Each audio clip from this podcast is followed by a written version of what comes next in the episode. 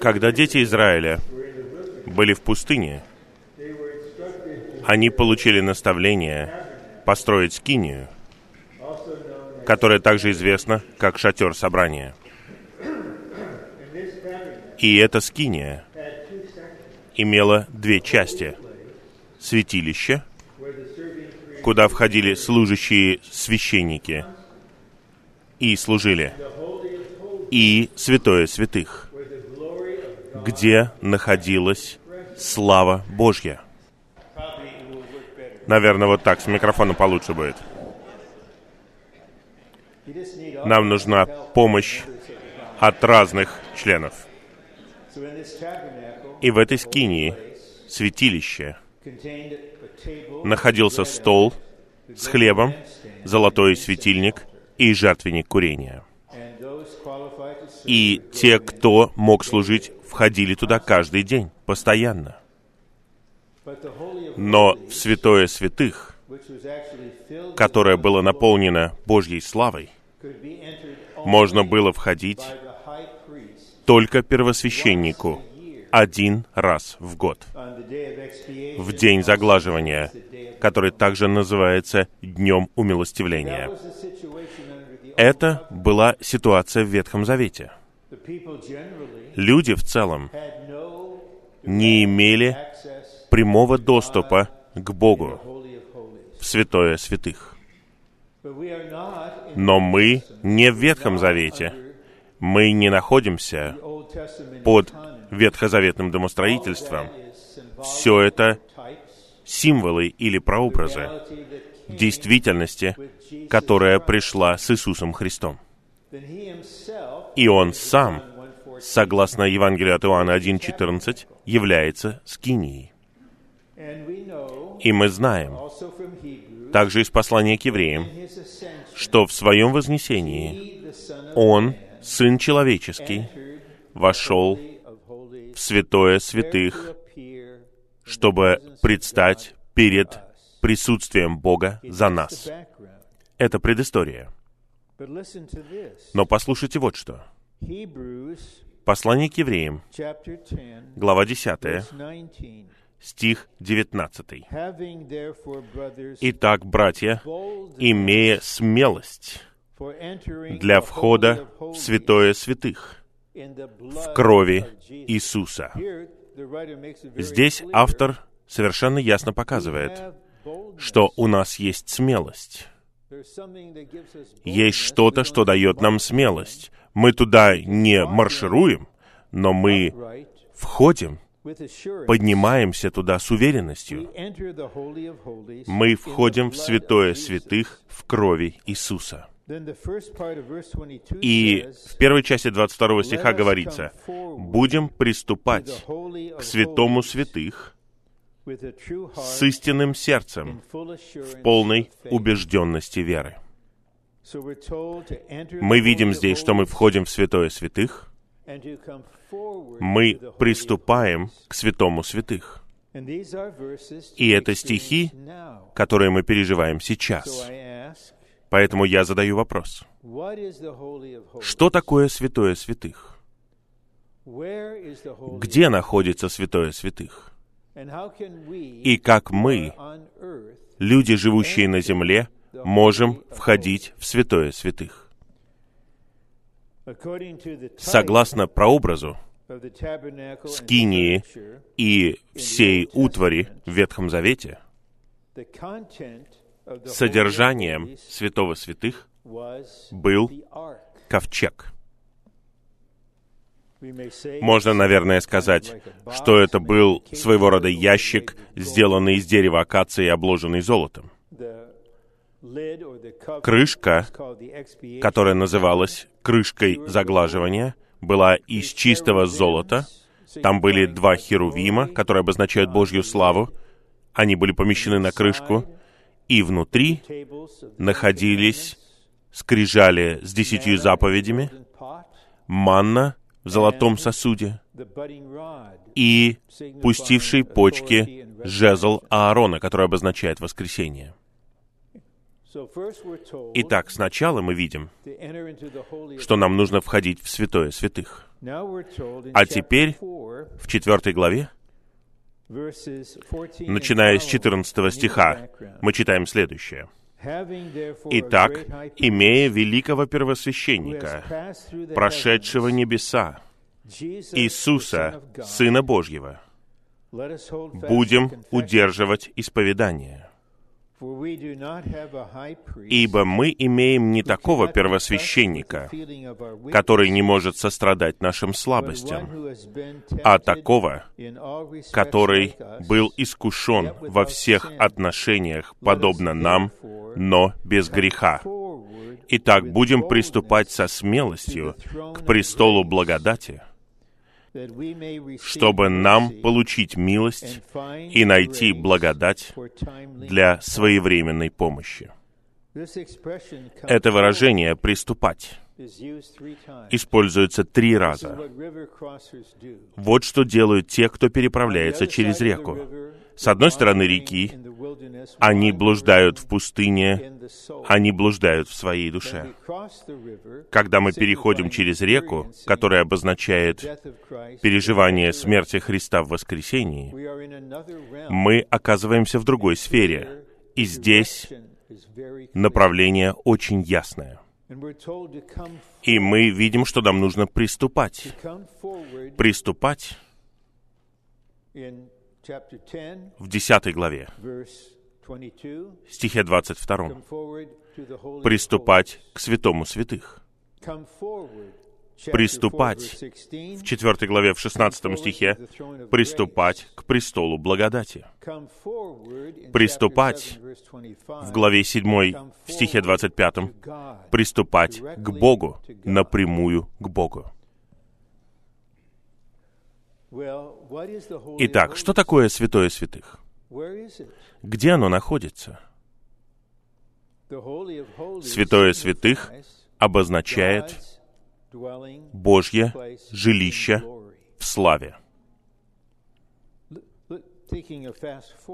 Если промотать вперед немного, мы увидим, что весь город Новый Иерусалим в вечности будет святым святых.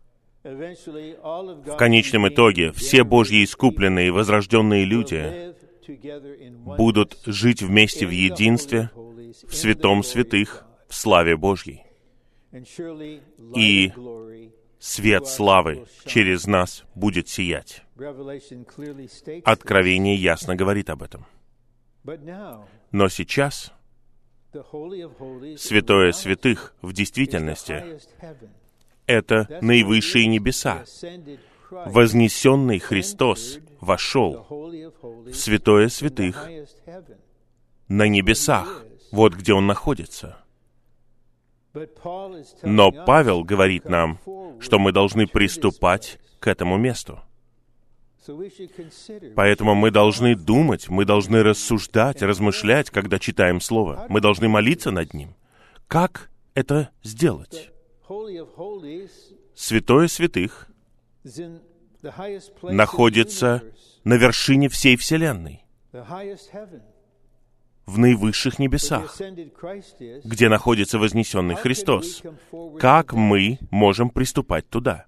Затем в четвертой главе, откуда мы только что прочитали несколько стихов, мы видим, что нам нужно приступать к конкретному месту, к престолу благодати. Что это такое? Где он находится? И во многих отношениях самый важный вопрос — это как мы приступаем. Престол благодати обозначает золотую крышку, покрывавшую ковчег свидетельства. Это в исходе. Сам Христос является действительностью этого ковчега. И Он сам является действительностью Скинии.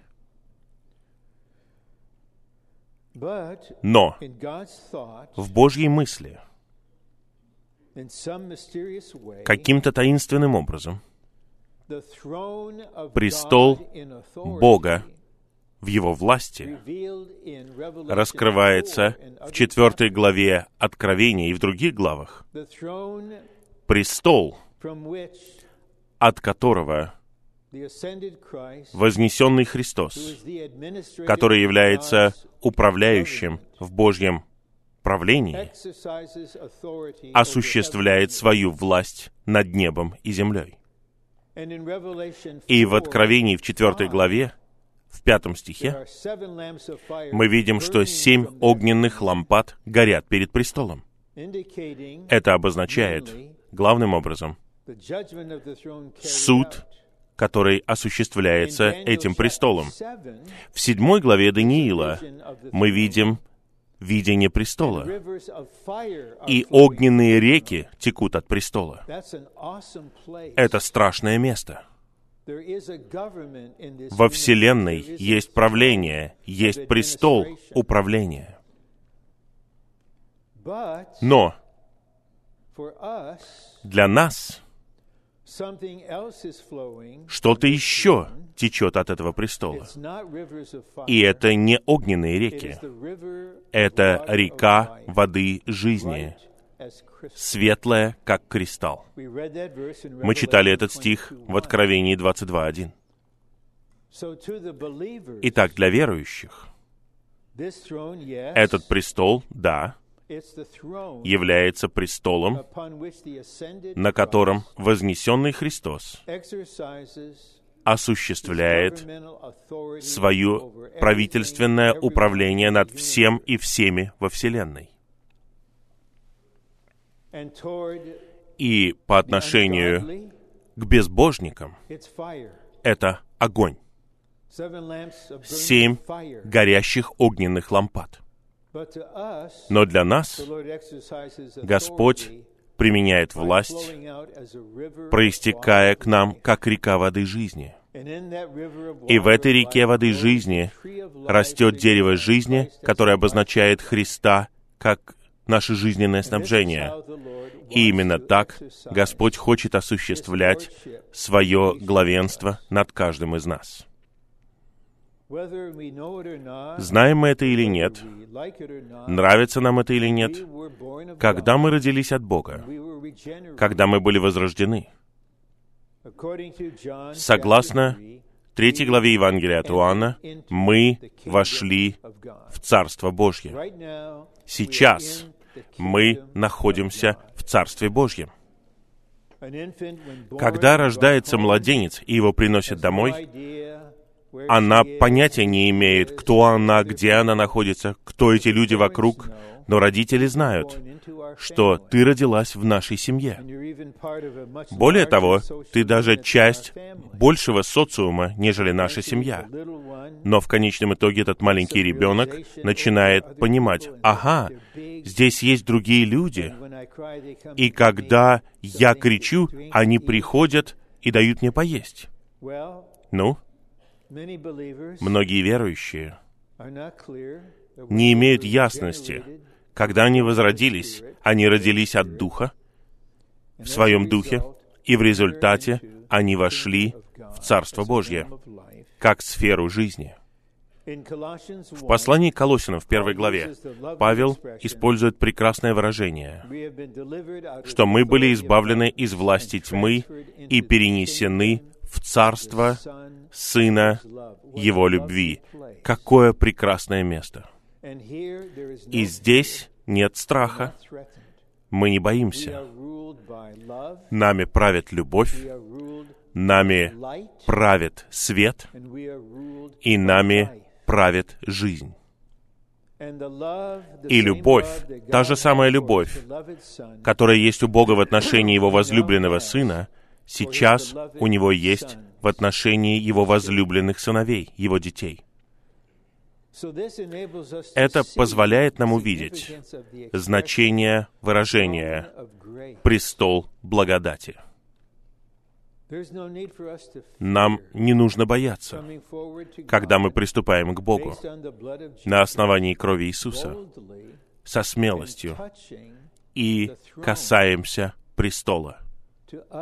Для нас это престол благодати. ковчег, который обозначает Христа.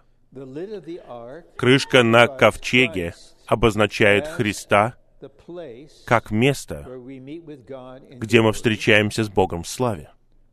Это престол благодати. Вот что такое престол для нас. И Господь хочет, чтобы мы приступали к этому престолу благодати со смелостью. И если вы хотите, вы можете прочитать пять или шесть стихов до 12 стиха. И там вы увидите, что мы полностью обличены. Мы все обнажены перед Богом. Нет ничего скрытого. Все приведено в свет. Никто не может спрятаться. И мы задаем вопрос, а следующий шаг какой? Как мы будем двигаться вперед после такого осознания?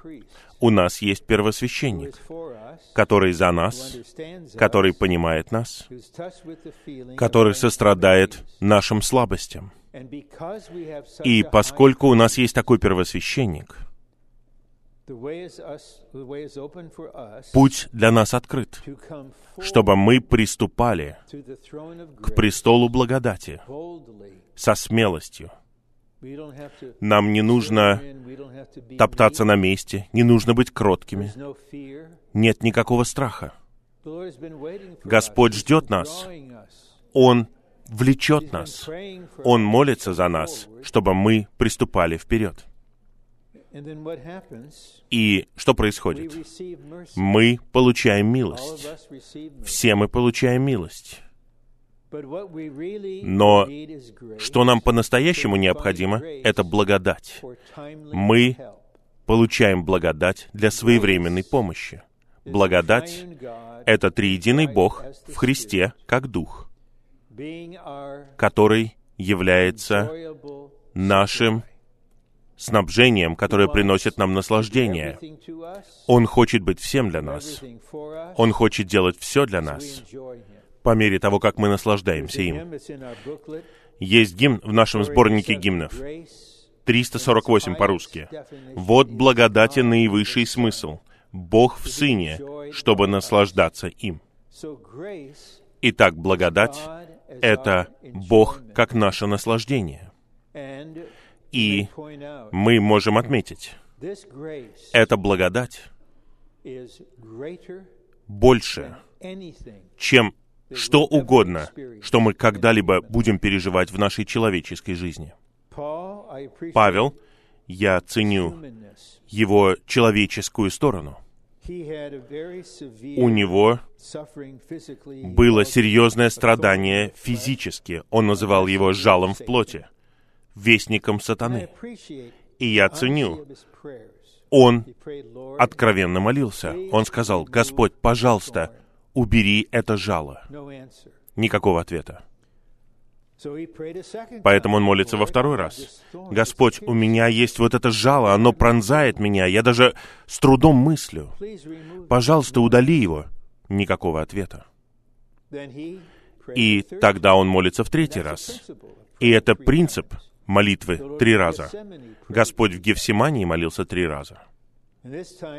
И на этот раз Господь ответил ему, «Моей благодати достаточно для тебя.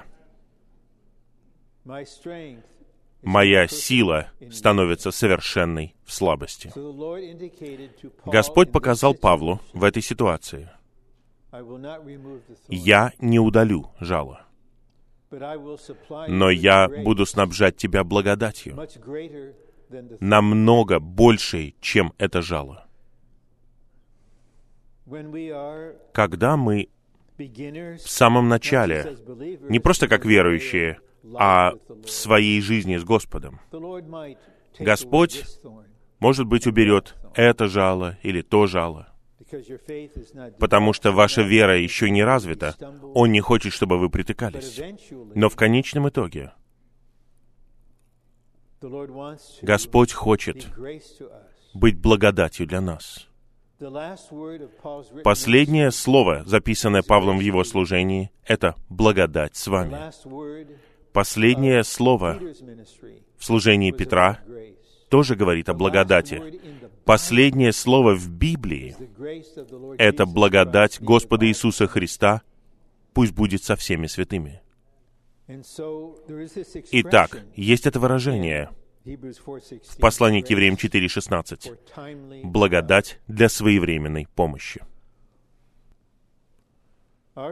У нашего Бога есть воля, у Него есть путь для осуществления Его воли, и Он делает все в точное время. Он знает всегда, где мы находимся, через что мы проходим, что мы чувствуем, что мы претерпеваем, какие у нас вопросы. Поэтому Он хочет быть благодатью для нас. Поэтому Он призывает нас, чтобы мы приступали к престолу благодати, чтобы мы нашли милость для своевременной помощи. Другими словами, это то, что вам необходимо сейчас. Мы получаем благодать не на следующий месяц. Мы получаем благодать не на будущее. Благодать приходит к нам сейчас. И обратите внимание, что Господь говорит Павлу. Он не просто сказал, «Моей благодати достаточно». Это просто доктрина. Благодати достаточно. Он говорит, моей благодати достаточно для тебя. Для тебя. Я получил большую помощь от короткой молитвы, которую вознес брат Ли, когда он делал сообщение жизнеизучения, и когда я редактировал это сообщение, я, разумеется, включил эту молитву. И она стала моей. Я возносил ее тысячи раз. Каждый день. Господь, пожалуйста, снабжай меня сегодняшней долей Твоей вседостаточной благодати. Ты знаешь, что произойдет сегодня, я не знаю. Но я знаю, что я не могу жить без благодати. Я следую за Павлом и говорю то, что он сказал в 1 Коринфянам 15.10. «Благодатью Божьей я есть то, что я есть».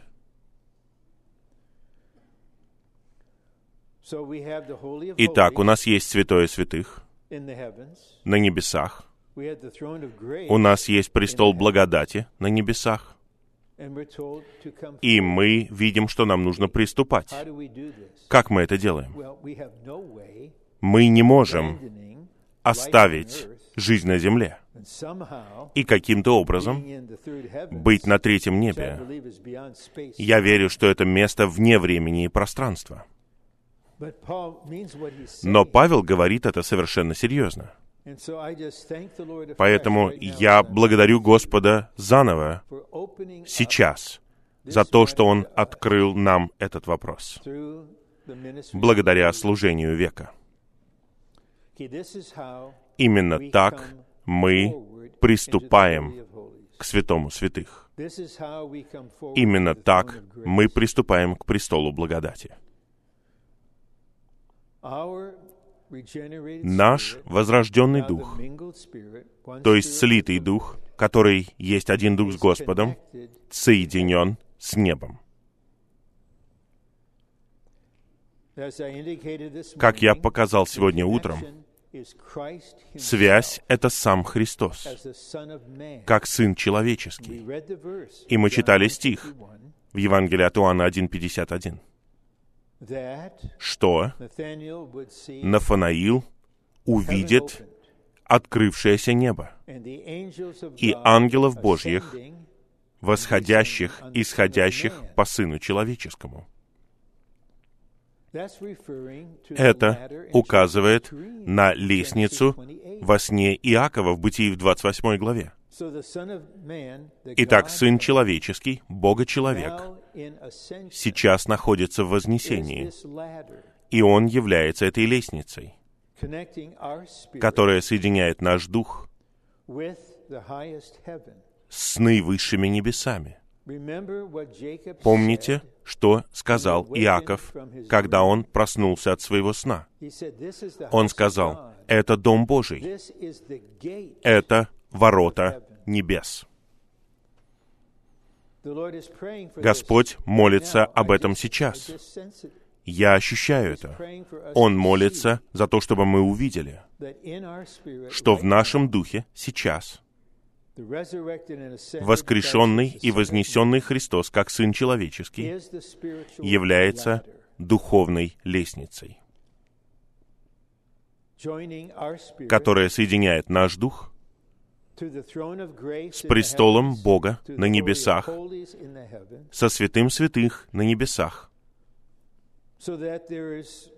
Поэтому существует двустороннее движение. Наша молитва, хвала, пение поднимаются, и со своей стороны Господь посылает нам свое снабжение, которое сходит вниз. Это означает, что в переживании наш дух является воротами небес. Когда мы соединим все это вместе, мы увидим, как я приступаю к святому святых. Я приступаю к своему возрожденному духу, в котором обитает сам Христос. Воскрешенный Христос, как Дух, сейчас с вашим Духом. Павел напоминает Тимофею об этом. Тимофей, ты знаешь, я ухожу. Я уже изливаюсь, как возлияние. Я умру мученической смертью. Я заканчиваю свой бег. Ты мой духовный сын. А ты должен бежать свой бег. Тимофей, Господь пусть будет с твоим духом. Он напоминает ему, Господь с твоим духом. Благодать да будет с тобой. Если мы соединим эти стихи вместе, мы увидим, что когда мы обращаемся к нашему возрожденному духу, мы не просто обращаемся к духовному органу. Мы не просто приступаем к глубинным своего существа. Мы приходим к самому Господу, как к небесной лестнице. Существуют ворота небес в нашем духе, и когда мы остаемся в нашем слитом духе с Христом, как связью между землей и небом, мы входим в святое святых в переживании. Мы приступаем к престолу благодати в нашем переживании. Это происходит на самом деле. Это свидетельство. Это не элементарное переживание, но оно предназначено для всех нас. А теперь мне нужно отметить еще одно положение, а потом мы рассмотрим план. Что-то должно происходить внутри нас для того, чтобы у нас было житие в этой сфере, а не просто случайное, неожиданное соприкосновение с ней. Вау! А потом все закончилось, и мы не знаем, что делать дальше. Итак, мне нужно показать что-то еще из четвертой главы послания к евреям. И это стих 12. «Ибо Слово Божье живо и действенно, и острее всякого обоюда острого меча, и проникает даже до разделения души и духа, суставов и мозга, и может распознавать мысли и намерения сердца. Здесь мы видим нечто, что называется разделением души и духа. 1 Thessalonians Первое послание к фессалоникийцам 5:23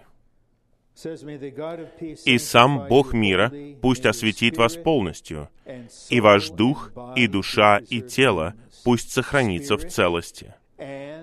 Дух и душа и тело. Мы состоим из трех частей. У нас не просто есть тело, которое находится в физической сфере. У нас есть душа, которая связана с психологической сферой. И у нас есть дух. Душа и дух Это не синонимы. Это не одно и то же. Наше существо можно сравнить с тремя концентрическими сферами. Есть тело, внутри тела находится душа, и намного глубже души, но внутри нашей души находится наш дух. Итак, душа окружает, покрывает наш дух. Для того, чтобы жить человеческой жизнью, работать на работе, учиться или делать что угодно, мы должны использовать способности нашей души. Когда вы работаете, у вас много обязанностей, вам нужно концентрироваться. Поэтому вы должны использовать свой разум и фокусироваться на чем-то. Вы проводите время с Господом утром, и вы начинаете работать в 8 часов утра, then by 12:30 и к 12.30 you can have lunch. вы можете пообедать, и вы понимаете, последние четыре с половиной часа в моем переживании не было никакого Бога. Но теперь пришло время обеда. Вам не нужно использовать свой разум, and чувства и волю для работы. Поэтому вы используете теперь свой дух. Вы можете общаться с кем-то, вы можете читать Слово, читать служение, молиться. Как я говорил нескольким братьям раньше, происходят разные вещи, неожиданно. Возможно, в этот день у вас будет обеденное оживление, а не утреннее оживление. Потому что ваши четверо детей плюс остальные вещи в вашем окружении просто не осознают того, что вы пытаетесь провести время с Господом наедине в тишине. И знаете, что происходит после этого обычно. Итак, полчаса или около того вы можете наслаждаться присутствием Господа. И потом вы возвращаетесь к работе, и следующие пять часов происходит то же самое. И вы all- чувствуете all себя ужасно. О, весь день я был не с Господом.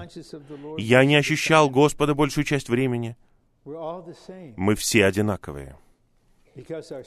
Потому что наш дух не отделен от нашей души. Но когда дух и душа разделены, отделены друг от друга, тогда наш дух не закрыт и не скован нашей душой. И внешне, внешне, мы занимаемся своей работой, мы учимся, мы разговариваем с другими, возможно, вы даже преподаете какие-то уроки внешне, но в то же самое время внутренне ваш дух не связан вашей душой. И внутренне лестница все еще соединяет вас с небом. И внутренне вы получаете божественную передачу.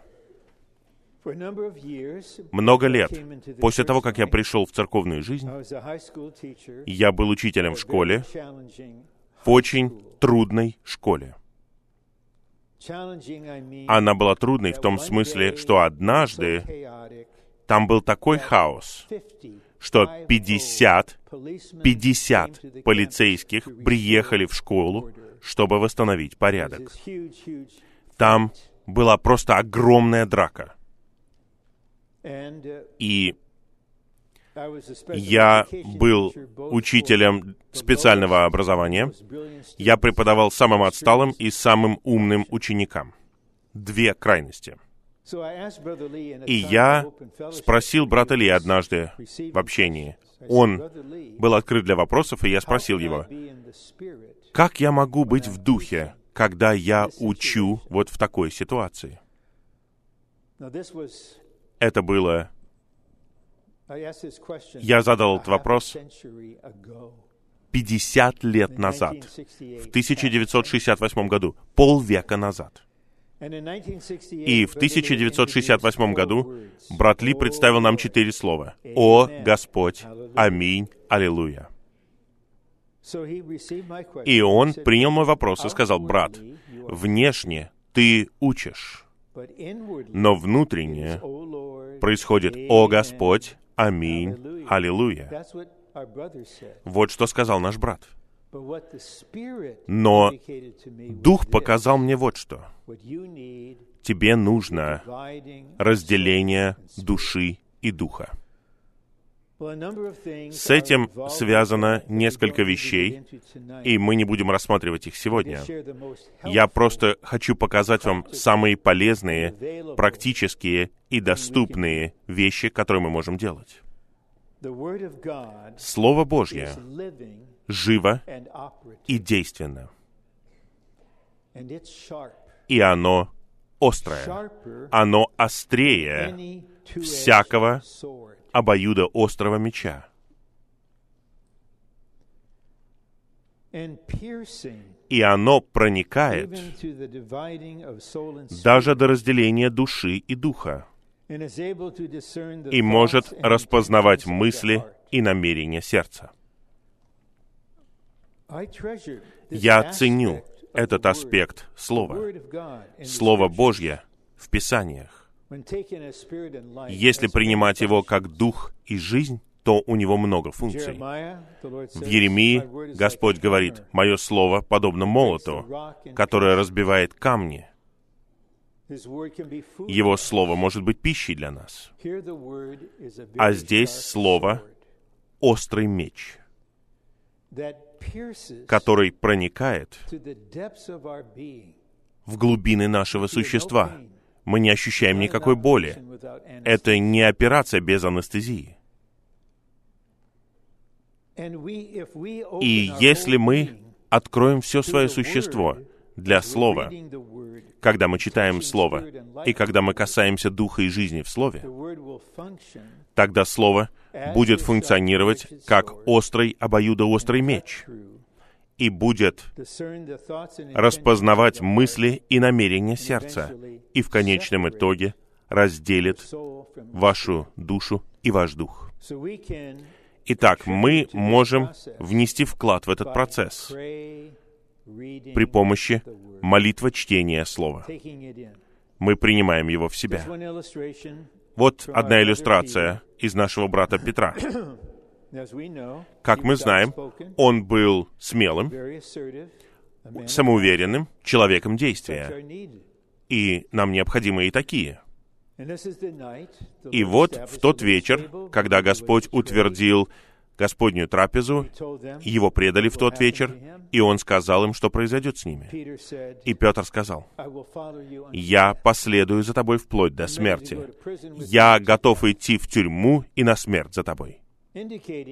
Он показывает, что они вот, эти ребята здесь, они этого не могут. Они не ровня мне. Но, Господь, я последую за тобой вплоть до смерти. И Господь сказал, Симон, Симон, ты отречешься от меня три раза. После того, как ты отречешься от меня три раза, петух пропоет во второй раз. Вот такое было слово. Нам не нужно рассказывать всю историю. Один человек, второй человек, третий, все они подходят к Петру. Ты был с Иисусом. Ты Галилея. Нет, нет, я его не знаю. Я его не знаю. Нет. И в третий раз он использует словарь рыбака. Он ругается, ругается. И он говорит, я его не знаю. И поет петух. И он вспоминает слово Господа. И это слово становится острым мечом. И он выходит и горько плачет. Вот такой человек не просто нуждается в слове. Ему нужно слово в определенной ситуации, которая устроена Богом. Итак, мы видим определенный прорыв. Но это не все. В 21 главе Евангелия от Иоанна, когда Петр пошел ловить рыбу с шестью другими, и они ничего не поймали, тут появляется Господь. Я не знаю, улыбался он при этом или нет. Он сказал, вы что-нибудь поймали? Конечно же, он сделал так, что рыба к ним не заплывала. Он говорит, давайте бросьте сеть на другую сторону лодки. И Иоанн, человек, имеющий проницательность, говорит, это Господь. А Петр, человек действия, прыгает в воду. Они вытягивают сеть, там 320 рыб, и Господь говорит, давайте позавтракаем. И Он преподнес им рыбу и хлеб. Не спрашивайте меня, откуда Господь взял завтрак, откуда появилась рыба, мы не знаем. Вы можете спросить Его, но думаю, что в ответ будет тишина. И тут Господь задает Петру вопрос. «Симон, любишь ли ты меня больше, нежели они?» Мы, наверное, думаем, что Господь спрашивает его, «Симон, любишь ли ты меня больше, чем ты любишь их?» Нет. Он говорит не это. Он говорит, любишь ли ты меня больше, чем они любят меня?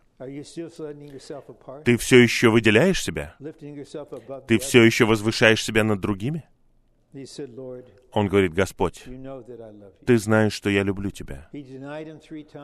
Он отрекся от него три раза, и Господь задает ему три раза тот же самый вопрос. И Петр изменился раз и навсегда. Давайте подведем итог. И нам необходимо это длительное вступительное слово, чтобы план был понятен для вас. Господь находится в святом святых на небесах. Престол благодати находится в святом святых на небесах. Господь говорит нам, что мы должны приступать к святому святых и к престолу благодати. Те, кто имеет переживания, вы можете засвидетельствовать. А если у вас нет переживаний, просто помолчите. Потому что есть те, кто продвинулся намного дальше вас. Я понял именно это, когда я пришел. Я лишь на самом начальном этапе. У меня богословская степень из Принстонской семинарии, но это ничего не значит. Я новичок в вопросах жизни. И я почувствовал, что вот этот брат рядом со мной, я не знаю, где он, но он духовный отец для меня. И я просто признаю, где я. Но мы можем засвидетельствовать перед вами, что все это действительная небесная лестница, Сын Человеческий. Он соединяет наш дух с небом, и наш дух становится воротами небес. Когда мы входим в наш дух и остаемся в нашем духе и переживаем Христа как связь, как лестницу, небо и земля соединены, и мы входим в святое святых, и мы приступаем к престолу благодати. Это возможно, потому что у нас есть первосвященник, который милостивый, верный который сострадает нашим слабостям, который есть Мелхиседек, преподносящий нам хлеб и вино, который ходатайствует за нас день и ночь, который несет нас перед лицом Бога, который преподносит нам небо, который пасет нас. И поскольку у нас есть такой чудесный вознесенный, небесный, всеобъемлющий Христос, через Него, в нашем переживании, мы входим в небо через ворота, и мы приступаем к святому святых в крови Иисуса. И мы приходим со смелостью к престолу благодати, и находим милость, и получаем благодать для своевременной помощи. И я говорю о крови Иисуса, которая была пролита на жертвеннике. И многие верующие знают, что кровь была пролита для прощения грехов. Об этом говорится в послании к евреям. Без пролития крови не бывает прощения. И их понимание Его искупающей крови ограничено этим. Я омыт от своих грехов. Кровь Иисуса очищает меня от всяких грехов, когда я исповедуюсь. Но они не понимают, что вознесенный Христос принес свою кровь в святое святых перед славой Бога и применил ее там. И в результате это крапление кровью дает нам право приступать к Богу славы в святом святых. И я верю, что вы вместе со мной получите утешение из особого стиха в Откровении 22.14. It says, "Blessed Там говорится, блаженны те, their robes." кто омывает свои одежды. 7, Мы знаем из седьмой the главы, что одежды омыты в крови Агнцы. Блаженны те, кто омывает not свои одежды. Не те, кто никогда не совершает ошибок, кто никогда не грешил, кто никогда не осквернял своих одежд. Блаженны те, кто омывает свои одежды в крови Агнца, ибо они имеют право на дерево жизни. Прочитайте стих сами. Право, не позволение, а право, и могут войти в город воротами. А теперь давайте прочитаем план В свете всего этого, чтобы мы оценили эти драгоценные положения. Первый пункт. Престол благодати в Евреям 4.16 — это престол Бога, находящийся на небе.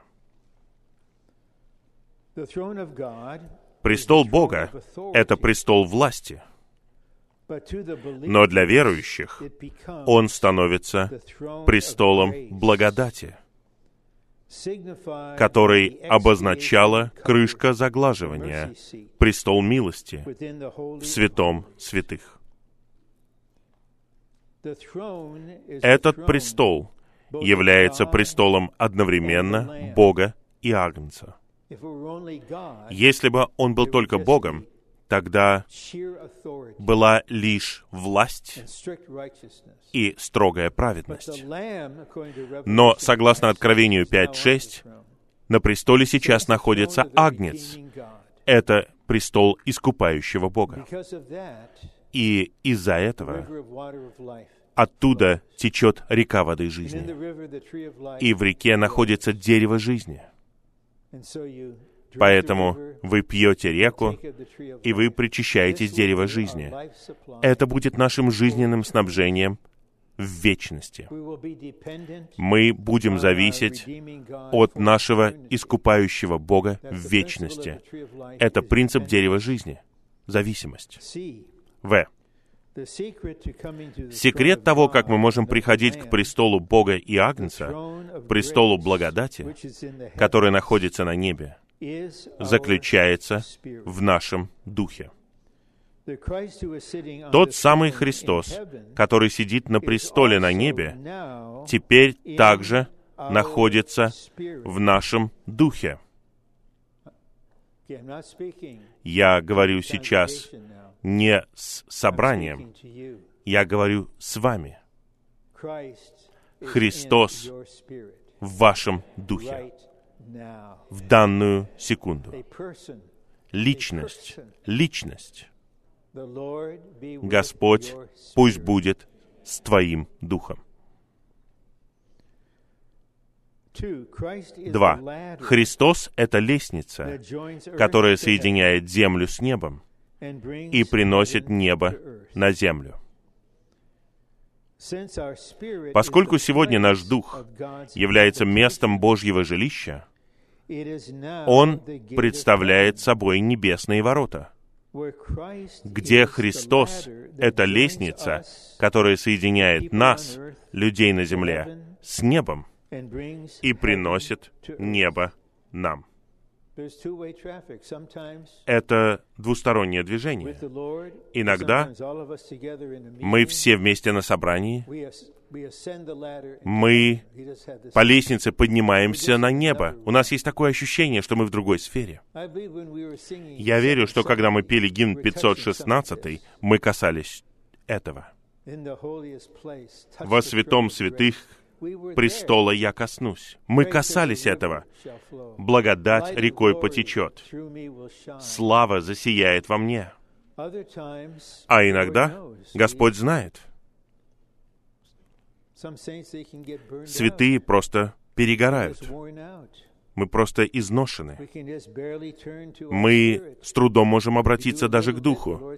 Но мы немножко делаем. И Господь говорит, я знаю, я спущусь к тебе. Я хочу принести небо тебе сейчас. Но в той мере, в которой ты можешь принять это, я не хочу, чтобы это было слишком для тебя. Я хочу, чтобы это было благословением для тебя, пока твоя способность не увеличится. И вот тогда я принесу тебе настоящее небесное снабжение. Итак, это двустороннее движение. Вы поднимаетесь вверх, он сходит вниз. Это чудесно. И очень действительно.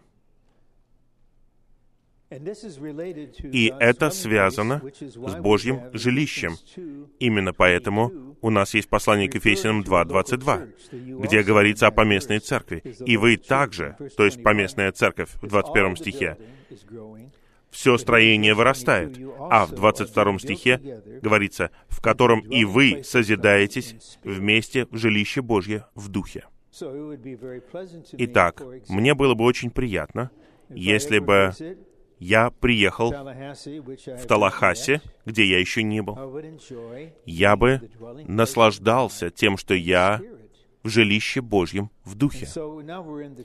И вот теперь мы в церкви, So является жилищем Божьим, и в церкви лестницу переживать можно еще больше. О, Я был на молитвенных собраниях, которые просто описать даже невозможно, какая там молитва. Нет никого, кто молится слишком громко, никто не молится слишком много. Все под престолом. И молитвы поднимаются выше и выше и выше. Я помню молитвенное собрание пять лет назад, после того, как я вернулся из Израиля, и поделился, что у ортодоксальных евреев есть бремя восстановить храм, и какое у них бремя об этом. И Господь повел нас, чтобы мы молились об очищении храмовой горы. Однажды, если это произойдет ночью, вы проснетесь, вы включите свой смартфон, если это первое, что вы делаете утром, или вы включите свой iPad, чтобы посмотреть новости, и вы узнаете, что баллистическая ракета отклонилась от курса и врезалась в храмовую гору. Мечеть разрушена. Евреи толпятся на храмовой горе. Они провозглашают, что это будет место восстановления храма. И пусть весь мир узнает, что многие годы мы готовились к этому. У нас есть священническая одежда, у нас есть курение, помазание. Нам нужна лишь рыжая телица. Помогите нам найти рыжую телицу. Мы восстановим этот храм. Когда вы услышите это в новостях, а это произойдет. Кто-то из нас был жив, когда Израиль был восстановлен как государство в 1948 году. Мы четко поняли, что происходит, когда Иерусалим был возвращен Израилю в 1967 году. И будет такое же восстановление храмовой горы. Это произведет кризис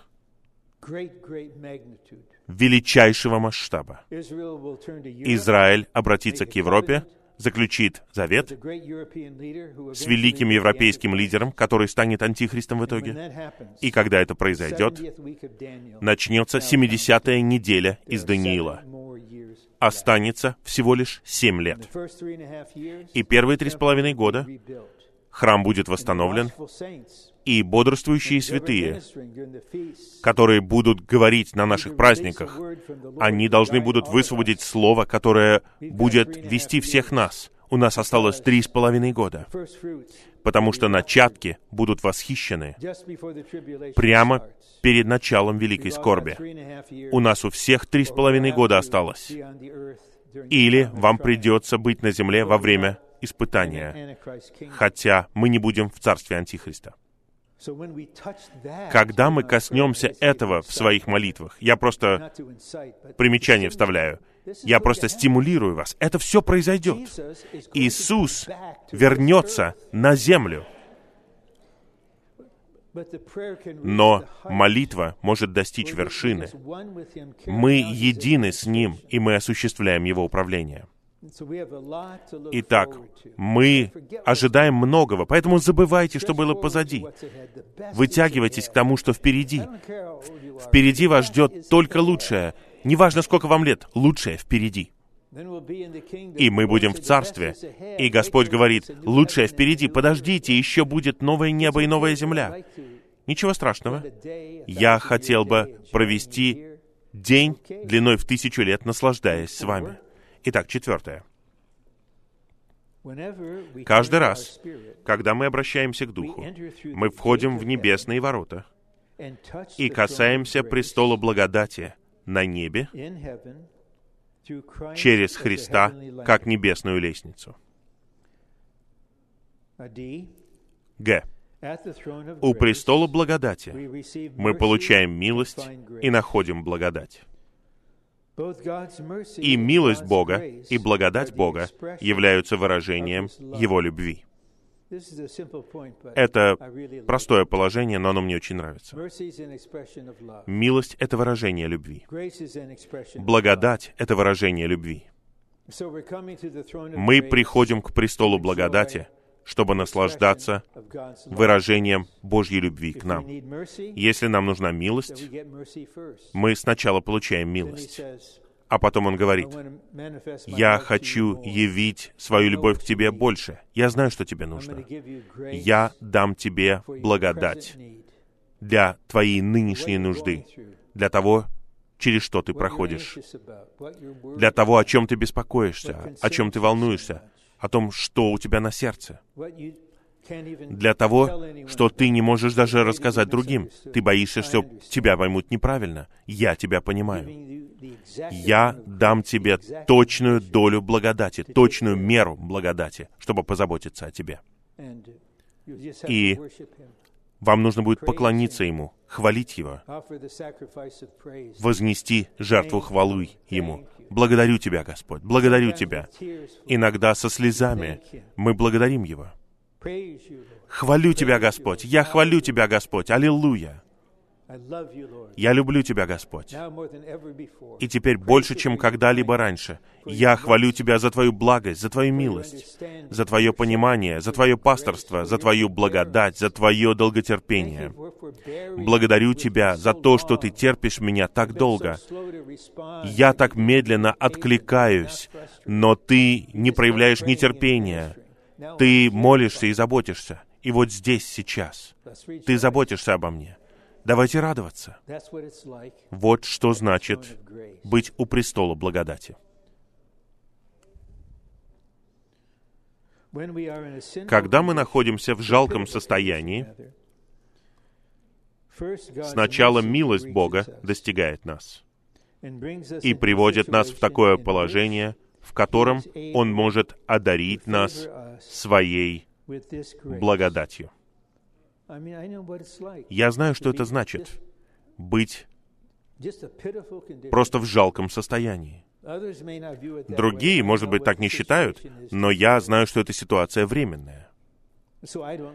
Поэтому мне не нравится просто жалеть себя. Я признаю это и говорю, Господь, Рон в жалком состоянии сейчас приступает со смелостью к престолу благодати, чтобы найти милость.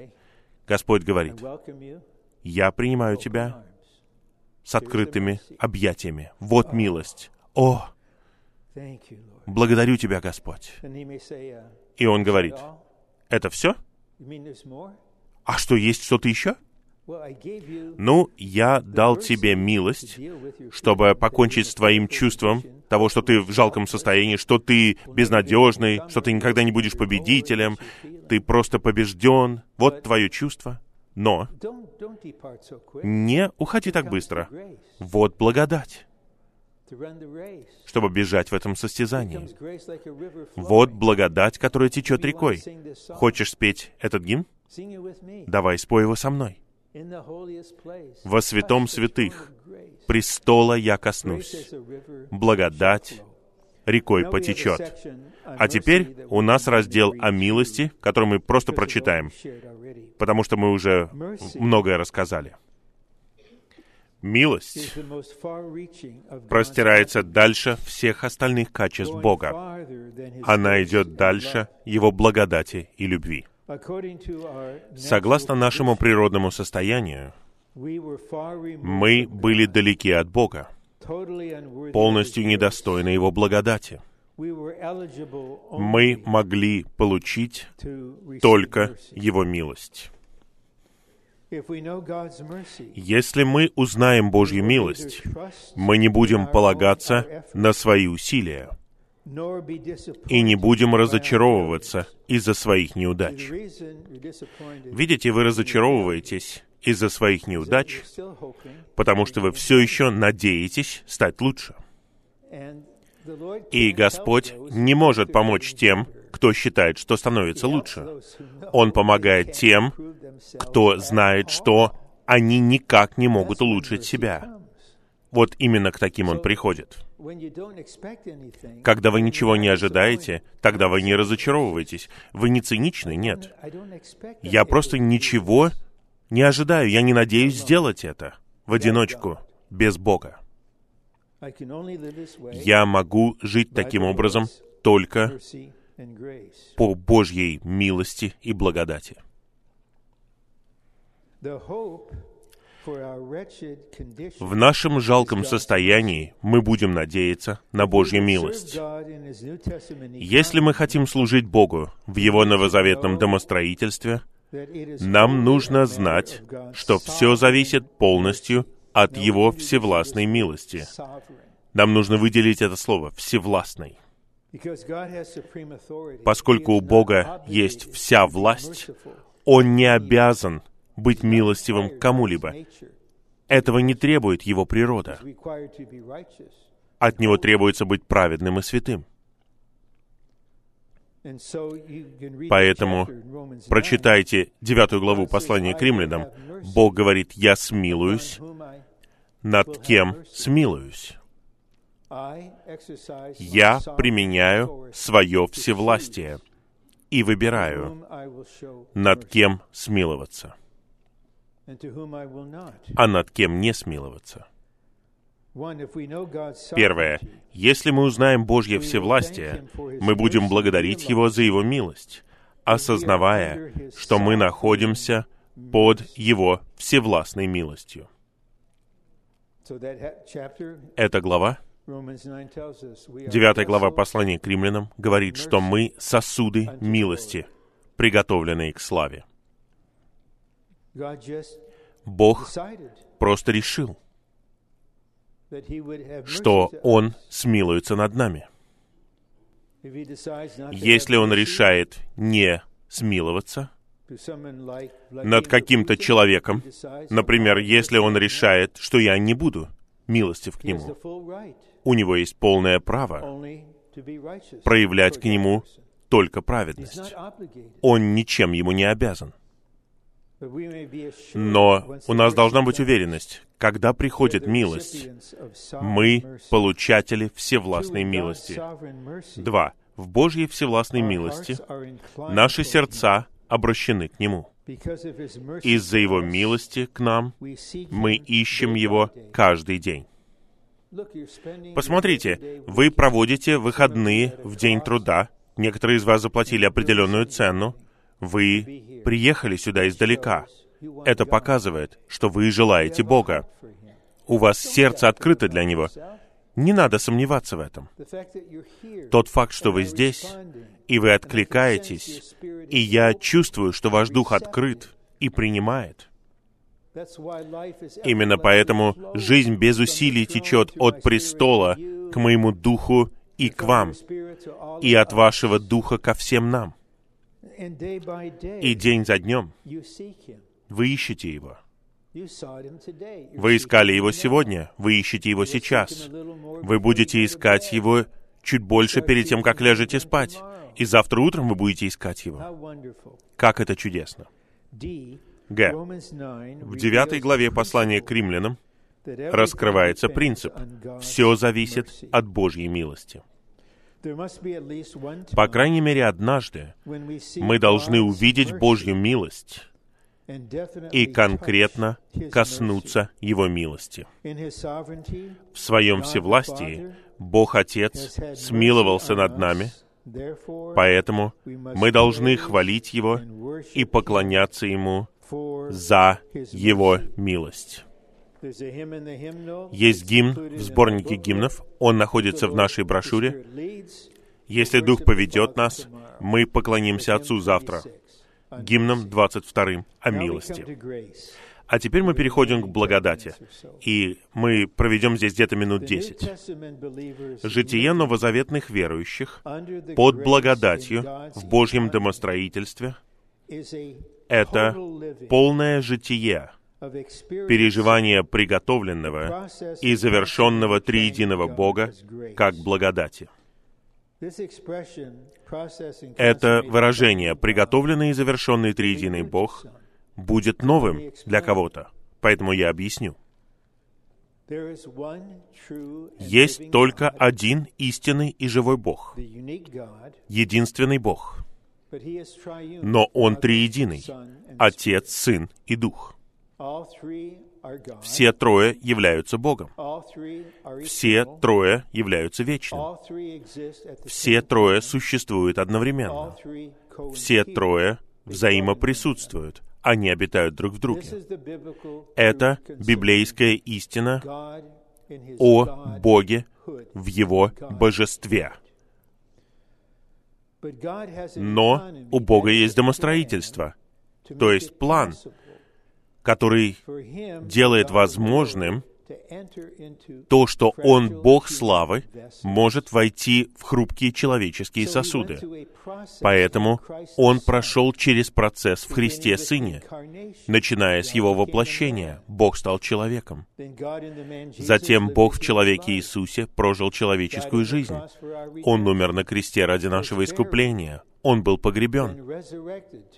Затем воскрешен и стал первородным Сыном Божьим — и он был вознесен. И поскольку Бог прошел через такой процесс в своем домостроительстве, не изменив свое божество, и этот процесс завершился животворящим духом, мы говорим теперь о приготовленном и завершенном триедином Боге. В первом послании к Тимофею, в шестой главе, Павел говорит, Бог обитает в неприступном свете. Что это значит? Дам конец. Мы попытаемся приступить к неприступному Богу, и мы просто испаримся. Как может Бог, обитающий в неприступном свете, войти в нас? Мы просто взорвемся. Итак, Бог вошел в процесс домостроительно, в Сыне. Он прошел через эти этапы, о которых я только что сказал — чтобы стать Духом. И как Дух, Бог в Сыне входит в нас, чтобы быть нашей благодатью. Тем не менее, вечное, неизменное божество остается. В противном случае мы не могли бы даже быть в Его присутствии. Мы не могли бы позволить Ему войти в себя, но совершенно ясно показано в Новом Завете, что Христос в нас, Бог в нас, Дух в нас — и в конце последнего стиха в послании Галатам говорится, «Благодать Господа Иисуса Христа да будет с вашим духом». Первое послание Коринфянам 6.17, «Тот, кто соединяется с Господом, есть один дух». Послание к Ефесянам 3.17, «Христос устраивает себе дом в ваших сердцах». Колосинам 1.27, «Христос вас, надежда славы». Римлянам 8.10, «Христос в вас». Евангелие от Иоанна 14.20. «Вы узнаете, что я в Отце, и вы во мне, и я в вас». Совершенно ясно, что триединый Бог находится в нас, но в божестве. Он в неприступном свете, но в Его домостроительстве, Revelation 22 says, как говорится в Откровении 22, река течет. Мы будем в Его присутствии, мы увидим Его лицо, и мы будем под правлением этого сияющего света, и этот свет будет сиять через наше преобразованное прозрачное существо и будет править народами на новой земле. Этот Бог, который был приготовлен, хочет быть вашим наслаждением постоянно, как благодатью. Читаем дальше. Христианское житие должно быть житием благодати, переживанием благодати. Наша христианская жизнь это, по сути, жизнь, в которой у нас есть Бог как наша благодать. Выражение «полное житие» означает, что все наше житие это житие триединого Бога, который был приготовлен, чтобы быть благодатью для нас. И когда вы на работе, или когда мать читает книгу «Любопытный Джордж», получает iPad 81st time. I в don't think it is 81 that раз. Я не думаю, что есть такая книга, но я просто представляю. Я надеюсь, на меня не подадут в суд за то, что я нарушаю авторские права. Вот вы, мама, вы занимаетесь обычными вещами каждый день, но во всем есть благодать. И я видел это снова и снова most самой духовной и зрелой сестре на земле, сестре Ли, жене брата Ли.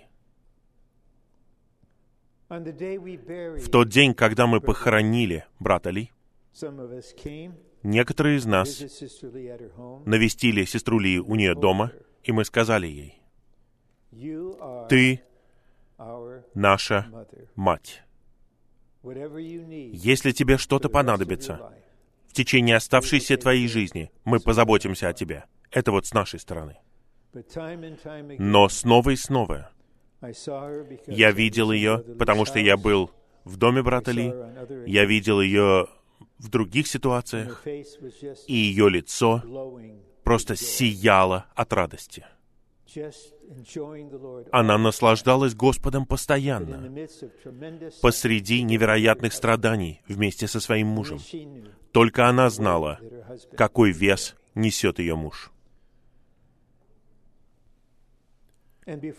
И перед тем, как мы похоронили его, когда у нас было собрание памяти брата Ли в Большом зале в Анахайме, в какой-то момент камера была направлена на лицо сестры Ли.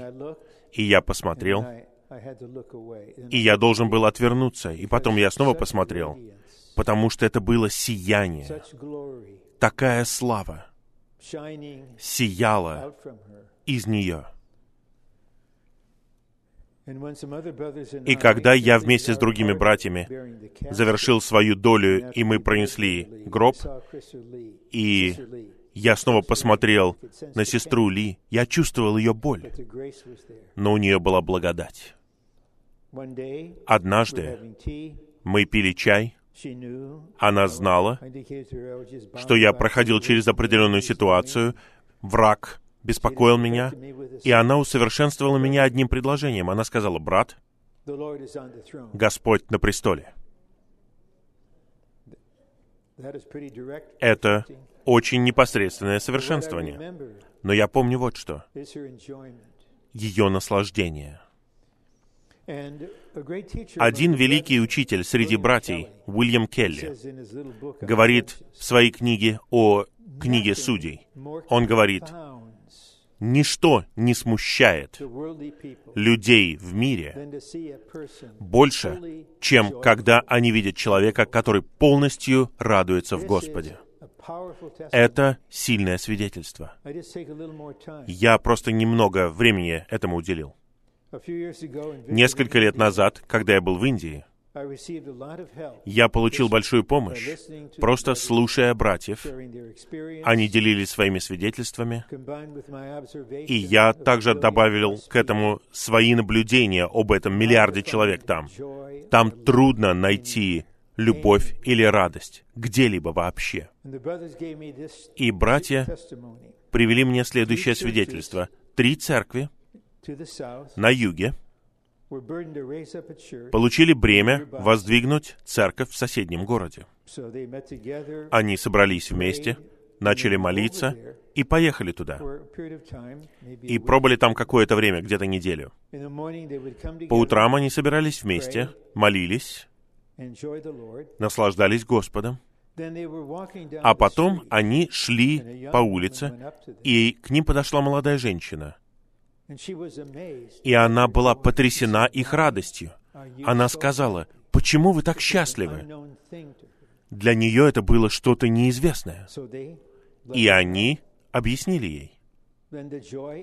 И радость вошла в нее, а через нее вошла во всю ее семью. Братья, которые женаты, и я говорю это и себе тоже, лучшее, что вы можете сделать для своей жены, это наслаждаться Господом. Лучшее, что мы можем сделать для церкви, где мы находимся, наслаждаться Господом, позволить Ему быть нашей благодатью. Давайте закончим чтение. В. Составной дух движется внутри нас каждый день, как помазание, чтобы мы наслаждались приготовленным триединым Богом как благодатью. Вы никогда не наслаждались Богом. Это что-то для вас новое.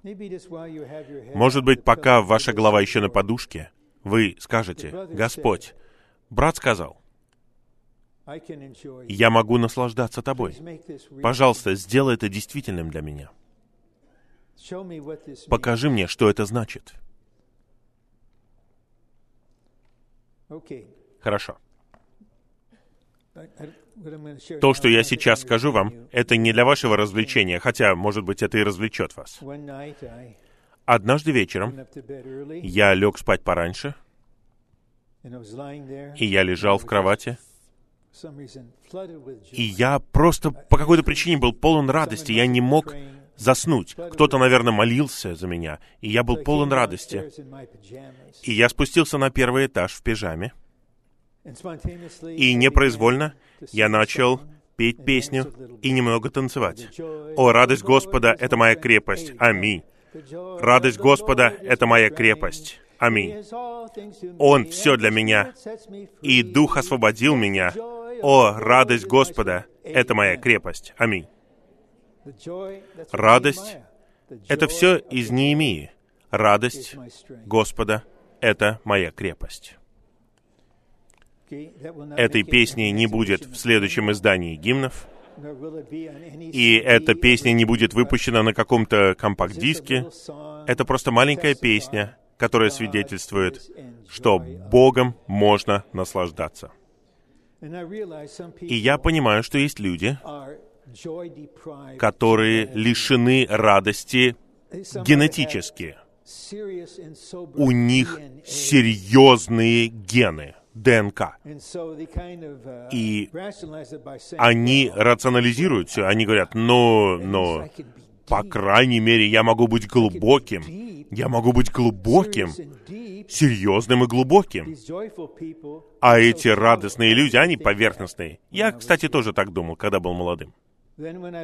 А потом я услышал свидетельство брата Ни. Вот, снова. Он Перенес столько страданий еще до тюрьмы. Всевозможные вещи. А теперь он в тюрьме, и он там 20 лет. Ужасные страдания. И его "I последние слова, которые он написал, joy." «Я сохранил свою радость». И теперь я понял, те, кто наслаждается Господом, это самые глубокие верующие в Христа.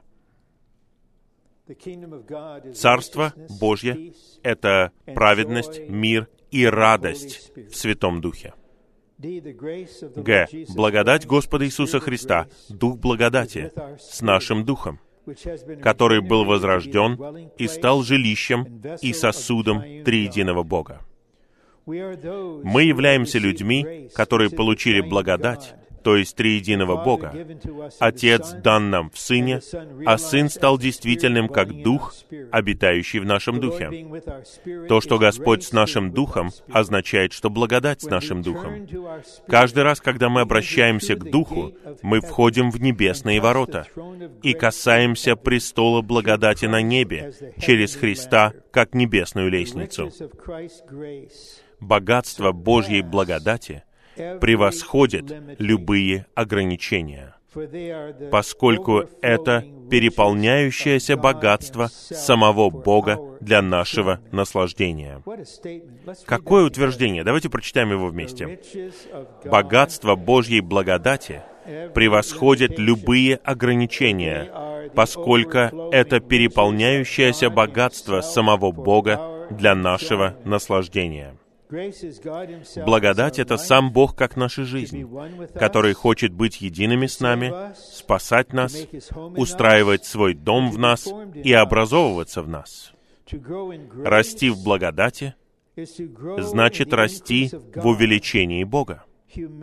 Смирение открывает дверь для Божьей благодати.